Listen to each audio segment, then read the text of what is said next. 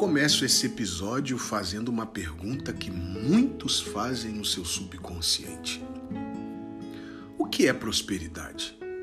Bom, eu não sou o dono da razão e a minha intenção é só contribuir acerca do que eu penso. A sociedade cristã, em sua maioria, não sabe verdadeiramente o significado de prosperidade. Muitos tentam explicar de forma errônea e fracassam. Prosperidade não é ter, é saber administrar o que se tem. A sociedade capitalista que vivemos sempre nos ensinou a conquistar. O ser humano é mestre em saber conquistar e péssimo em administrar o que se conquistou. Quer ver um exemplo bíblico de prosperidade, Marta compra um perfume que vale um ano de salário e entrega aos pés de Cristo. Independente de ser o seu propósito honrar a Cristo, o interessante é que ela tem uma logística e uma meta para se alcançar essas duas coisas. Primeiro, precisa ter foco e, segundo, equilíbrio emocional pois a nossa forma de gastar o nosso dinheiro sempre está atrelado ao nosso estado emocional. Pessoas desequilibradas tendem a desperdiçar o que ganham, a gastar o seu dinheiro com coisas fúteis e sem valor. É aqui que entra o segredo da prosperidade ou o que é prosperidade. Prosperidade não está no quanto você ganha, mas como ou onde você gasta o que tem.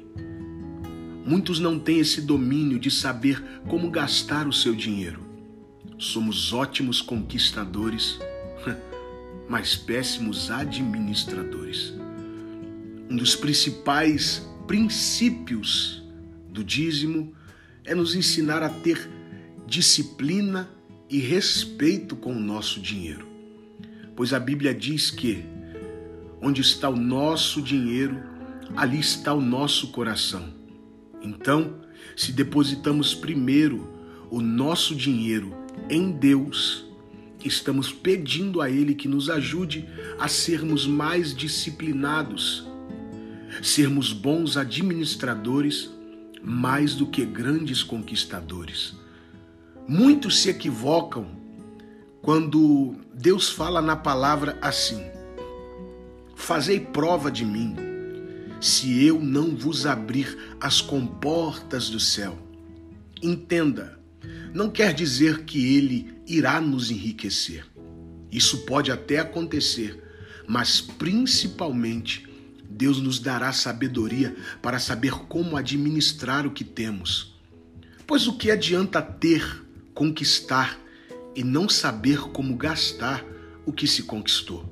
Somente Deus tem esse poder de nos ensinar através da disciplina bíblica no dízimo como administrar o que temos.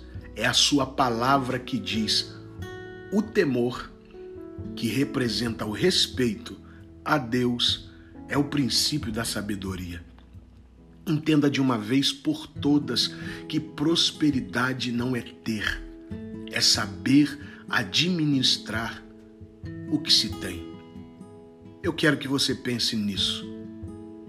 Os mais ricos não são aqueles que têm grandes quantias, são os que têm sabedoria para administrar com grandeza aquilo que se tem, mesmo que seja pouco. Deus te abençoe. Graça e paz.